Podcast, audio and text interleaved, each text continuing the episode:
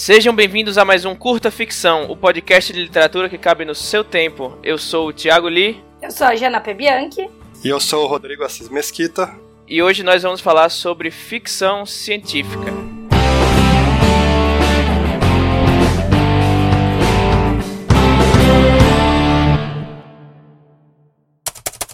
Rodrigo, você que é o nosso convidado da semana e candidato a virar um host recorrente do programa, e você que escreve bastante ficção científica, tanto em português como em inglês, dê então um overview, um breve resumo do que é a ficção científica e como ela surgiu. Bom, ficção científica o, é caracterizada pela presença de um, uma tecnologia na história. E isso aí pode ser tanto um, uma, uma, tecnologia de maneira importante, né, que seja, seja essencial para a história. E isso pode ser tanto só um, um artifício de roteiro para contar a história, ou pode ser até o tópico principal da, da história, do, do livro, do artigo, do, do conto. A ficção científica, assim, como qualquer coisa que seja objeto de estudo de qualquer matéria, sempre tem aquela disputa o que, que veio primeiro, qual é a primeira história, primeiro livro. Tem gente que fala que é, tem origem na fantasia também, com a história do Gilgamesh.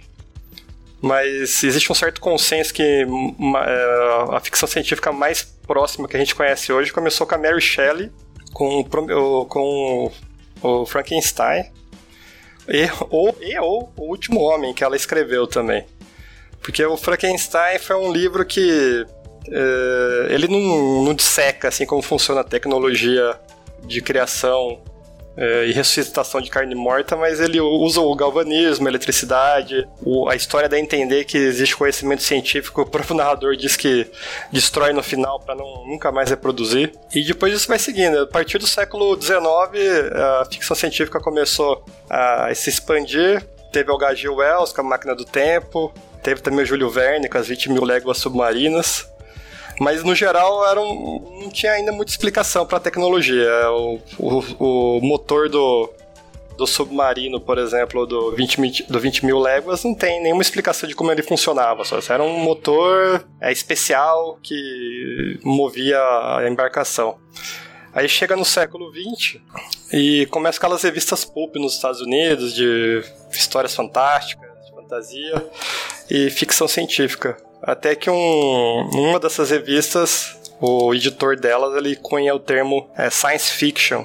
E depois, a partir dos anos 30, 40, com essas revistas, algumas revistas uh, americanas existem até hoje, uh, o gênero se popularizou e abriu em vários troncos, como cyberpunk, distopias, uh, histórias alternativas. Enfim, acho que hoje em dia é até difícil categorizar todos os ramos de, de ficção científica que existem. E quanto à ficção científica no Brasil, o que, é que você vê de algum autor expoente no, na nossa literatura nacional?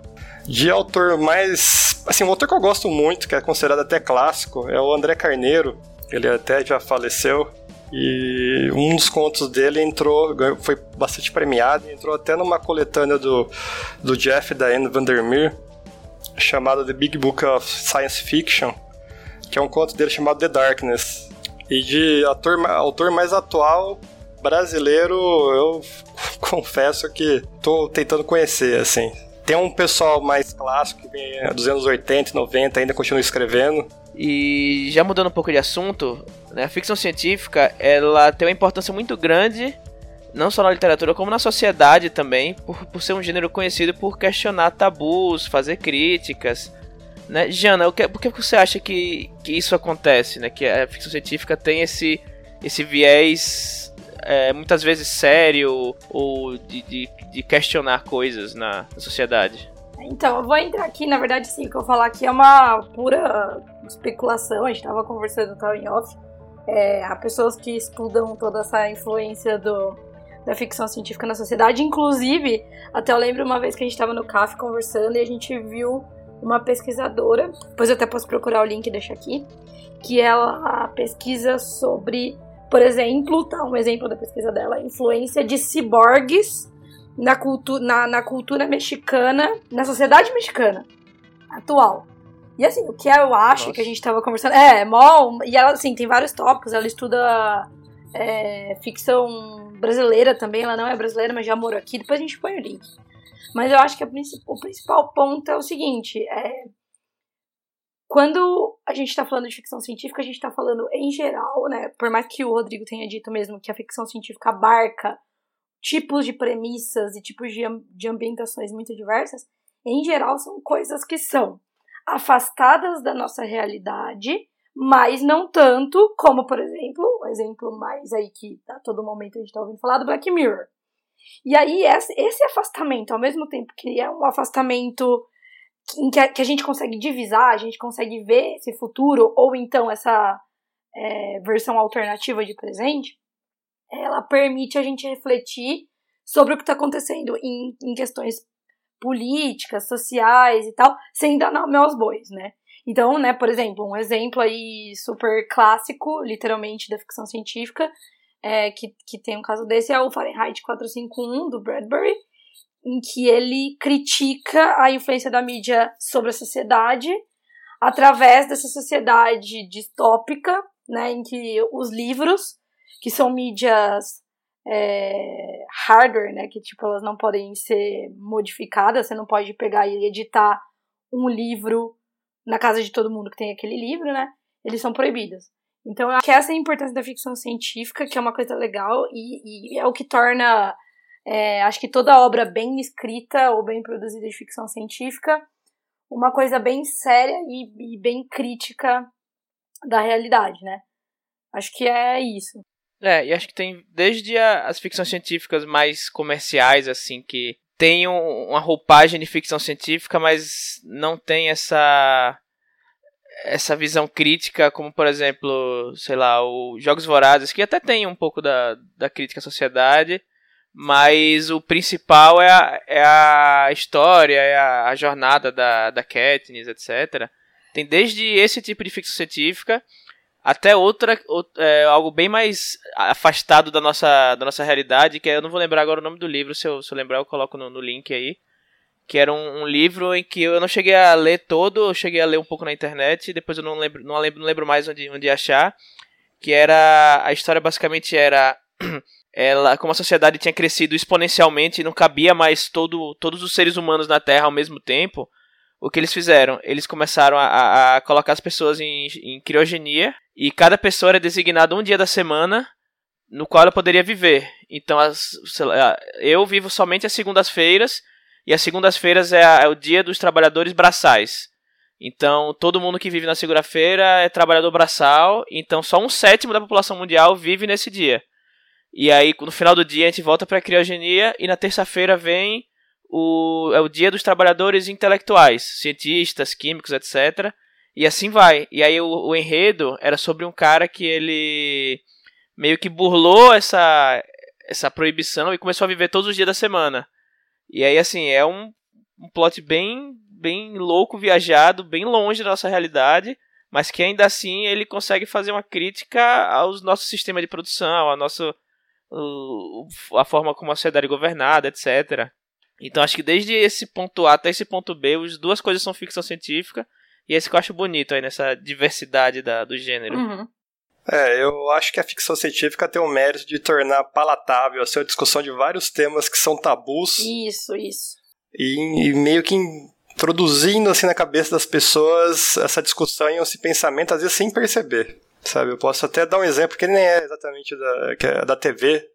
O Star Trek original teve um beijo do, que na época foi assim, um negócio inusitado, novo, assim, do Capitão Kirk com a Uhura, foi além de ser um beijo na televisão, na boca, assim, foi com interracial. Interracial, e, uhum. e de boa, assim, não, não fizeram alarde, mas teve impacto depois, nesse Star Trek último, que saiu o último filme, uma cena casual também mostrando que o, o Solo ele tem um marido e um filho, né? Uhum. Então é assim, às vezes é, temas espinhosos, assim, coisas que as pessoas não querem ver, ou tem um preconceito, é, ou então você não pode falar, né? Tipo, sempre em épocas de. É, exato, de repressão, né? É, ascensão da repressão, de, do, de, do fascismo, enfim, às vezes você não pode falar expressamente, você cria uma alegoria ou uma realidade alternativa, né? Que na verdade às vezes é só uma extrapolação da realidade, é um outro nome porque uhum. já existe assim. E, e você cria uma história divertida, assim, né? O, que ao mesmo tempo assim entretém uh, o leitor, mas também passa alguma discussão, sabe? Eu acho que esse essa é a importância da ficção científica. Às vezes, se você abordasse um tema desse num livro diretamente na cara dura, assim, ou, ou você não conseguiria um impacto é, que um como uma ficção científica, uma fantasia, um outro jeito de contar teria, sabe? O impacto o mesmo alcance, né? Porque por mais que muitos livros de ficção científica sejam difíceis de ler para o público médico, por, médio, para o público médico, por exemplo, Neuromancer, sei lá, quando eu fui ler, eu sofri, tipo, não pela história, mas tipo, nossa, sofri, o livro é, é pesado de ler e tal. Por mais que isso aconteça, quando você vai, por exemplo, para um gênero como distopias juvenis, é um jeito de você chegar com aquele assunto numa população que não se interessaria por um livro é, de alta literatura, vai por assim dizer, de que tem aquele tema, né? Eu acho isso legal. E no mínimo ele funciona como uma introdução a outros temas, né? Os uhum, Jogos Vorazes mesmo tem, eu vejo dois méritos nele. Um é a escolha da protagonista ser uma mulher é, forte, que o objetivo principal dela não é com, não é mostrar com quem ela vai ficar, sabe? Uhum. É, é sair de uma situação horrível e, e tentar sobreviver no fim dela, né? E o segundo é, é uma espécie de introdução à, à crítica ao sistema é, que existe hoje de divisão social e tudo mais, só que de uma maneira um pouco alegórica. Tipo, em vez é, de ter classes, de classes né? sociais, né? assim, pobres, ricos, etc., eles criaram os distritos, né? Uhum.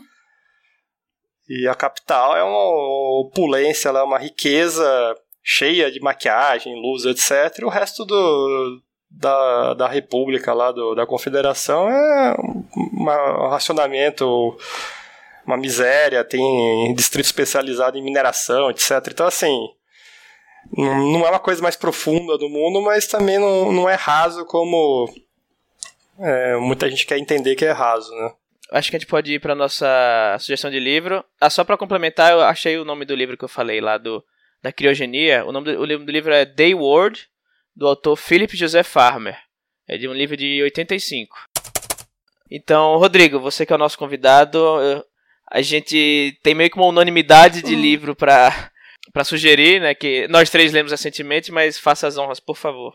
A minha sugestão é uma sugestão obrigatória. Quem não lê não vai passar de ano.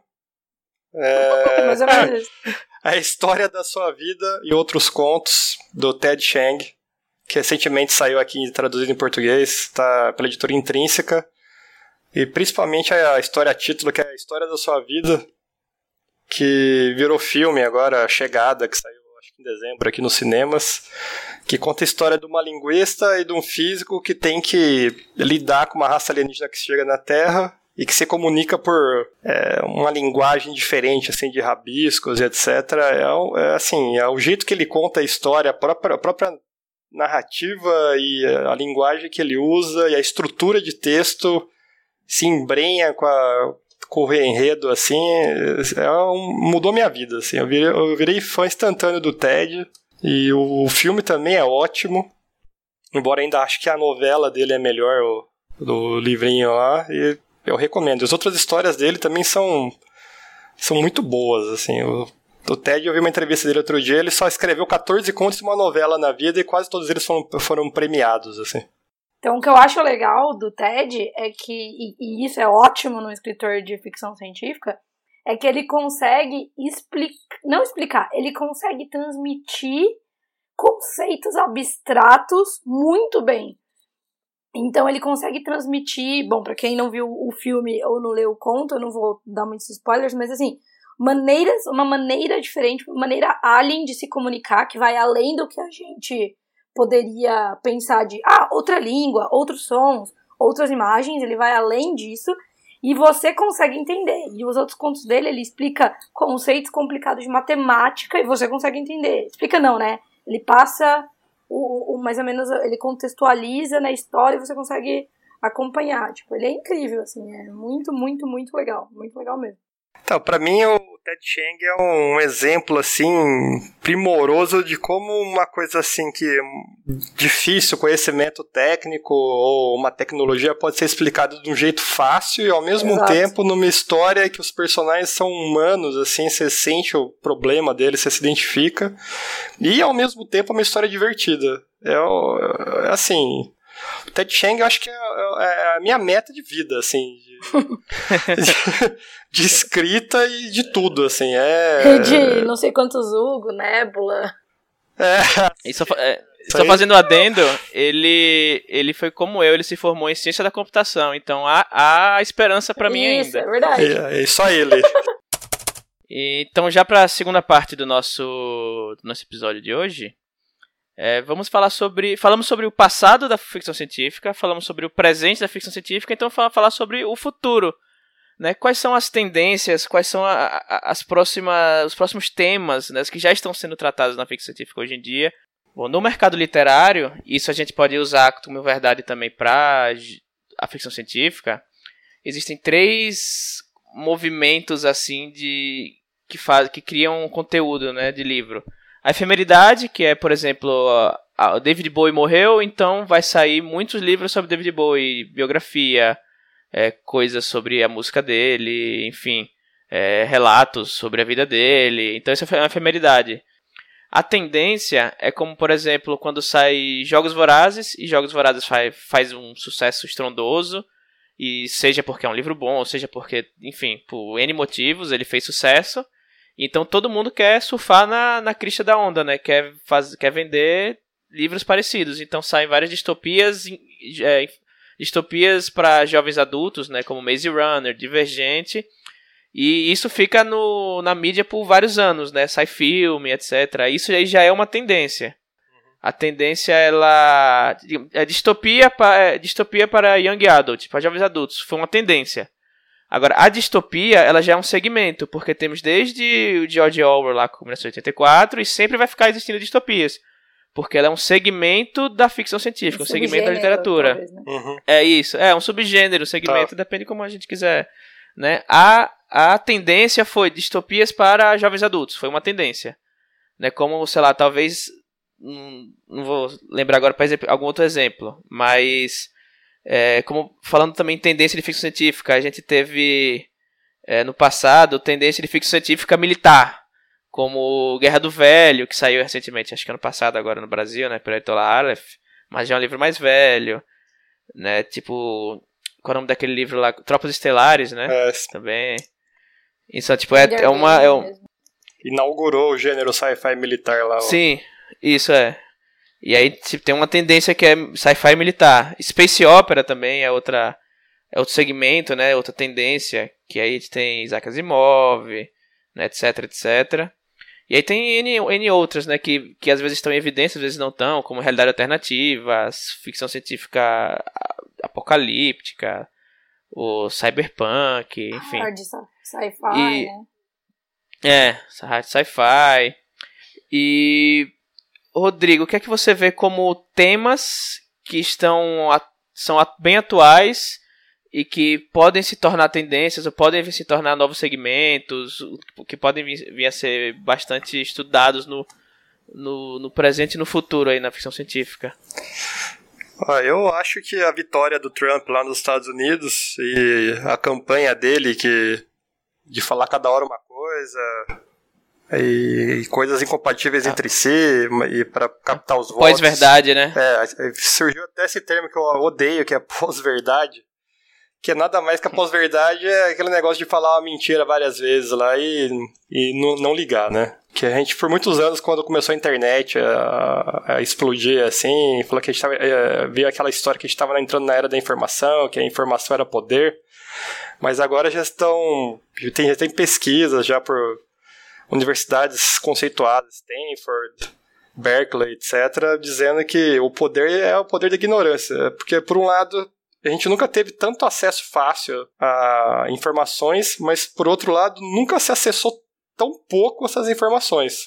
E... Acho que a, as informações estão cada vez mais efêmeras, na verdade, né?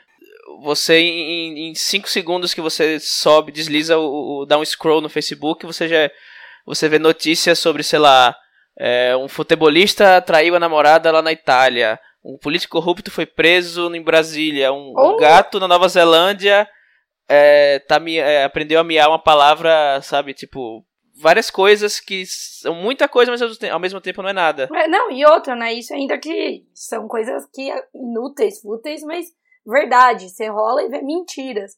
E não só mentiras deslavadas do tipo, sei lá, informações erradas e falsas, como também a gente tá entrando, acho que né, esse que é o ponto que o Rodrigo tava comentando, uma das coisas. É, eu vi uma notícia esses dias de que. Uma notícia verdadeira, tá? Pro, procurei as fontes que é um software, já que ele emula voz humana, não só uma voz humana, inclusive, uma voz específica, que você, os caras fazem a determinada voz falar o que eles quiserem com base em um arquivo de áudio prévio da pessoa falando uma coisa.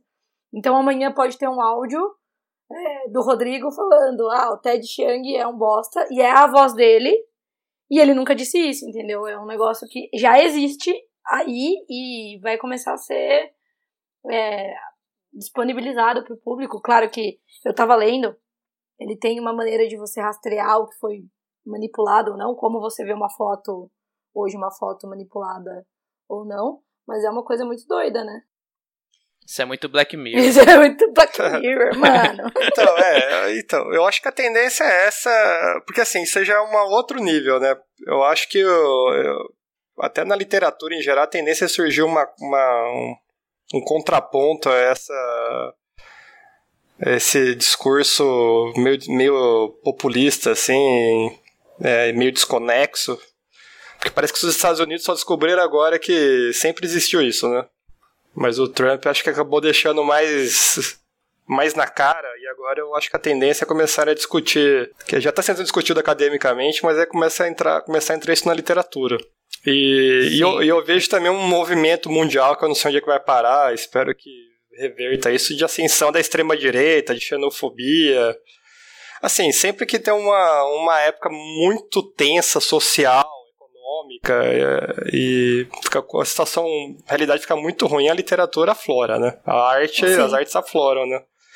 Eu acho que a tendência para os próximos anos é essa, é desde até em quadrinhos e, e, livros, etc., lidando com esses fenômenos do tipo do Trump e esse tipo de discurso de a verdade não importar mais, né? Eu acho que a pós-verdade, eu só não gosto do termo, mas eu acho que se você encarar a pós-verdade como não importa a verdade, né? importa o efeito que tem o, o discurso e a mídia, etc., eu acho que esse é um tema bem forte. E uma outra coisa que eu acho que é, vai se intensificar nos próximos anos é a diversidade das, das histórias a partir da diversidade dos autores, sabe? Amém. Nos Estados É, então, porque nos Estados Unidos já, já tá vendo um movimento, assim, é, como é que chama? Deliberado de pegar autores chineses, eu pegar autores indianos, mesmo a Aliette de Bodard que escreve em inglês diretamente, é, tem... ela, ela é francesa, ela tem umas ideias assim que você vê que só um, que, que um americano não escreveria, entendeu? Tipo, até, até, Sim, o, um... até o 3% mesmo, que eu defendi Sim. ele no, num artigo lá que eu publiquei, que eu acho que a narrativa que ele tem. É, porque assim, os temas sempre podem ser os mesmos, né? Tipo, distopia, pô, tem faz tempo, né? Eu tava até lendo uhum. que eles consideram as viagens de Gulliver como uma distopia, sabe? Uhum. Mas, é, mas sim, sempre teve. Agora, o, o, a originalidade está na, na abordagem do tema. O, o, G, o 3% é muito brasileiro, sabe? A pessoa não questionar o sistema do processo ficar treinando cada um de um jeito. A gente fica até é fanaticamente religioso, surge uma religião do processo, o outro lá, ele acha que tem direito porque ele é rico, enfim, e, e ele quer entrar e pronto, sabe, resolver a vida dele. E, e eu vi que a Thor até publicou, até interessante, pena que só tem inglês ainda, né, um, mas tá de graça, vocês entrarem no site da gente pode até pôr no link, uma coletânea de ficção científica é, árabe. Então, assim, eu vejo o, o, até o Ted Chiang, se eu não me engano, acho que ele é de Taiwan. Sabe, eu acho que esse, é, eu acho que essa é a tendência em termos de diversidade de jeitos de contar história, sabe? A gente já vê um, um, um grupo de pessoas fazendo um meio que um, uma tendência já, acho que voltando para o que eu tava falando, né? Que é Space Opera africana. Sim, aí Tem eu ia falar isso coisa. agora. Na verdade, eu já acho que já é um subgênero, né? Eles falam uhum. de afrofuturismo. Isso já é um subgênero. É. Assim, Sim. Bem estabelecido e até relativamente popular, né? Que nem até uhum. o ano foi o ano passado que Bint ganhou o, o Nebula. Voltando um pouco também para os chineses, né? Tem o problema do dos três corpos, né? Que saiu aqui no sim, Brasil também. Sim, sim. É. Que eu tô, eu tô com medo até de, de pronunciar o nome do, do autor. Mas gente, não é não é coisa de a pessoa falar, ah, a pessoa está empurrando diversidade na, na, na, literatura. Não, isso está acontecendo de forma fluida, né? sim. né? Tá, é uma demanda, tá, né? Sim, é uma demanda. A questão é que eu vejo também, com essa diversidade de autores maior que está sendo buscada, que é até interessante que acaba sendo contraponto a um outro movimento de xenofobia e é, e machismo, etc., é, é de trazer é, problemas. Aí vem a função que eu acho da ficção científica, só que de um jeito que. É, de um jeito interessante assim, para o leitor. A ficção científica é, mais contemporânea, assim, ela, ela vai trazendo coisas que. Às vezes a gente fica viciado no mesmo tipo de, de fonte, de, de, de cultura, assim, que que não, não, não percebe quantas coisas interessantes tem de pessoas que têm outro background cultural. Eu, é. eu até li um conto. Nos Estados Unidos, todo ano eles, eles fazem coletando os melhores contos do ano.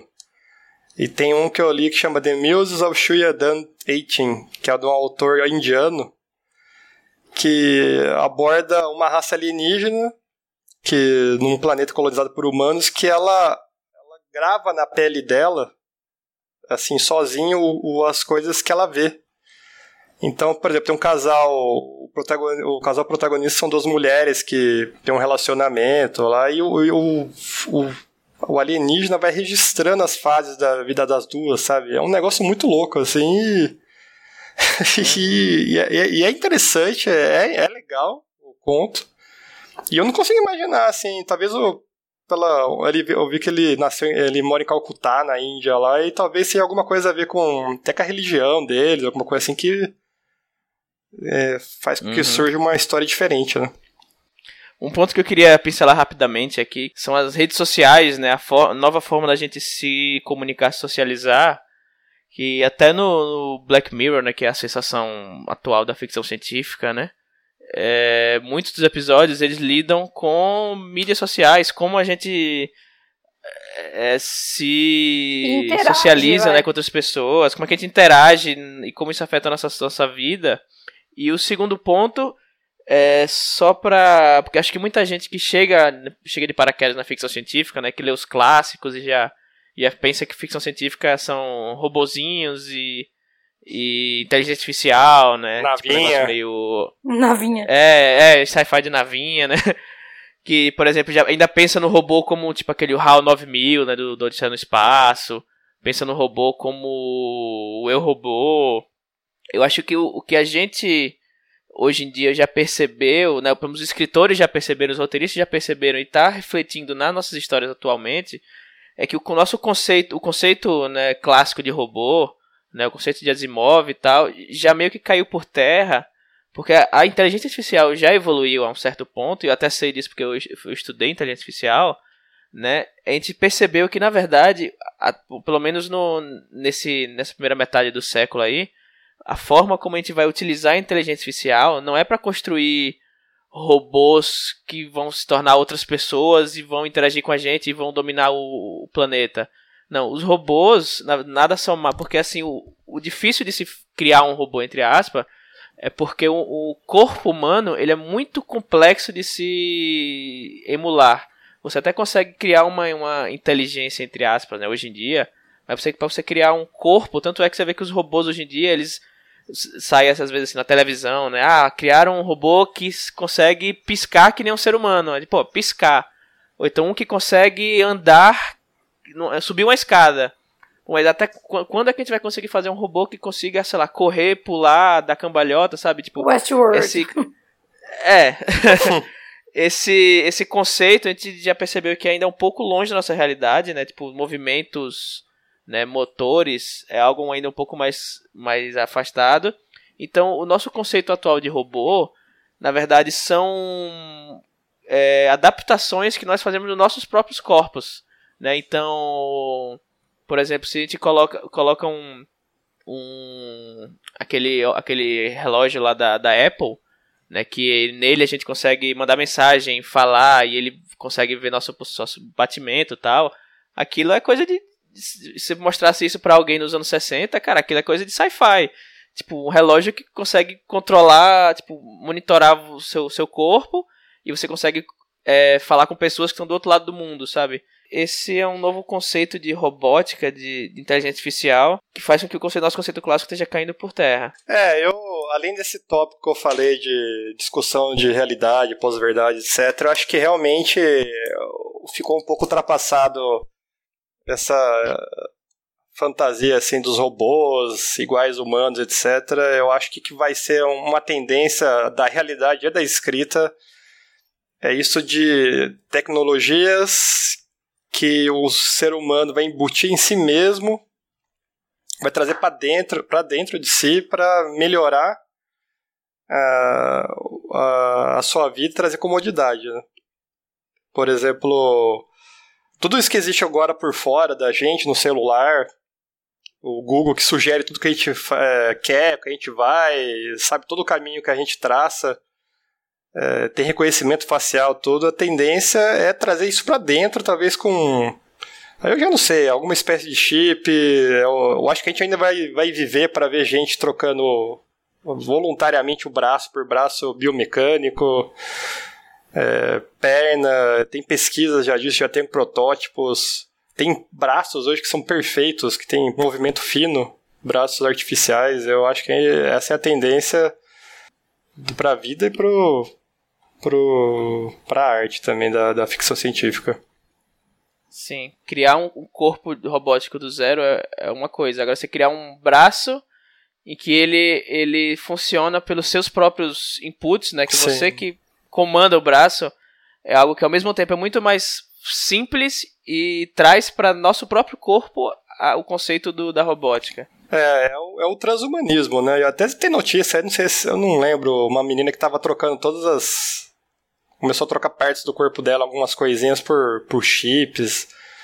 É o que faz mais sentido, eu acho, hoje em dia, é o mais fácil de uhum. alcançar. Uhum. Você pode colocar um processador no seu cérebro que te ajuda a armazenar ou processar mais informação. Você já Matrix. tem o. É, eu acho mais possível uma coisa como Matrix nesse sentido do que um robô Battlestar Galactica que é igual sim, sim. um ser humano. Uhum. Pelo menos é, no... Talvez daqui a uns, uns 500 anos, quem sabe. É, né? sim. Talvez daqui a 500 anos as pessoas falam que ridículo aquele pessoal. achava, que, achava que não dava pra fazer é, robô, é, que dava né? pra fazer, tá? Agora viramos luz, né? Sei lá. Se bem que que o mundo tá indo, daqui a 500 anos só vai ter animais na Terra. Eu não acho que... Só vai ter animais. O mundo, é, o mundo vai, vai virar o planeta dos macacos. Vai virar o planeta dos macacos se tiver sorte. Se tiver macacos talvez ainda. Só, talvez só animais pequenos, tipo baratos, roedores. E que... É, planeta, planeta dos insetos, né? Planeta dos insetos, provavelmente. Gente, vocês estão ligados é. que tem uma teoria que o, a Bugs Life, lá, a vida de inseto, é um futuro, né? é verdade, é, é sério. É, não. Futuro pós-apocalíptico da vida de insetos. É, mesmo. tem várias, várias. Bom, então, com essa, com essa, com essa teoria aí, a gente fecha o episódio que nosso tempo tá acabando. Com o futuro pós-apocalíptico aí da vida de inseto. É... Primeiramente, já queria fazer meu jabá, já que estamos falando de ficção científica. Eu tenho dois contos lá na Amazon que são de ficção científica. O primeiro é o Cyber Solitude, que é uma, um conto space opera que conta a história de uma androide que tem uma doença degenerativa. E o Crime Futuro, que foi um conto finalista do Prêmio Brasil em Prosa lá da Amazon 2015, que conta a história de um ex-presidiário. Não posso falar muita coisa porque é spoiler. E o, curta, é, o, o conto é bem curtinho, custou em 99. Vou colocar os dois links aí embaixo. Jana, sua vez. Bom, meu jabá é, não tem nada de ficção científica publicada, mas tem as minhas duas novelas, uma novela e uma noveleta lá na Amazon, que é Lobo de Rua, que está em promoção neste momento e Sombras. E eu queria fazer também aqui um jabá coletivo aqui. Essa semana o Rodrigo Van Campen publicou no Viver da Escrita uma lista com 99 artigos sobre escrita e criação. E nessa lista de 99 artigos tem um artigo meu lá, falando o que eu uh, aprendi é, escrevendo e publicando Lobo de Rua. Tem artigo do Li, tem artigo do Rodrigo. E, inclusive, o Curta Ficção está citado nessa lista de 99 links, não é 99 artigos. Então, uhum. vale a pena conferir, porque tem bastante, tipo, muita, muita coisa legal mesmo. Rodrigo, seu jabá? Bom, eu não tenho muita coisa para fazer jabá por enquanto, só mais o meu site, o grifonegro.com.br. E eu tem tinha... uma ótima newsletter, recomendo a newsletter. Opa, a Jana que tá falando aí. Verdade. E eu tenho algumas coisas de ficção científica, mas ano passado eu tive um surto e tirei tudo da, da Amazon para fazer uma segunda edição. E eu, eu... E, olha, e olha que era uma, uma das melhores ficções científicas Exato. brasileiras dos últimos anos aí, hein? Pelo menos das que eu li, tá? Pelo menos das que eu li. Ah, beleza, obrigado. Então, no futuro vai, elas vão voltar, principalmente o Brasil Cyberpunk. Tem um conto também que o chamado Fio Puxado, que envolve viagem no tempo. Ele foi segundo colocado no concurso do Wattpad de ficção científica. A General Electric selecionou ele e mais alguns outros contos para uma campanha dela sobre ficção científica e maneiras de melhorar o mundo.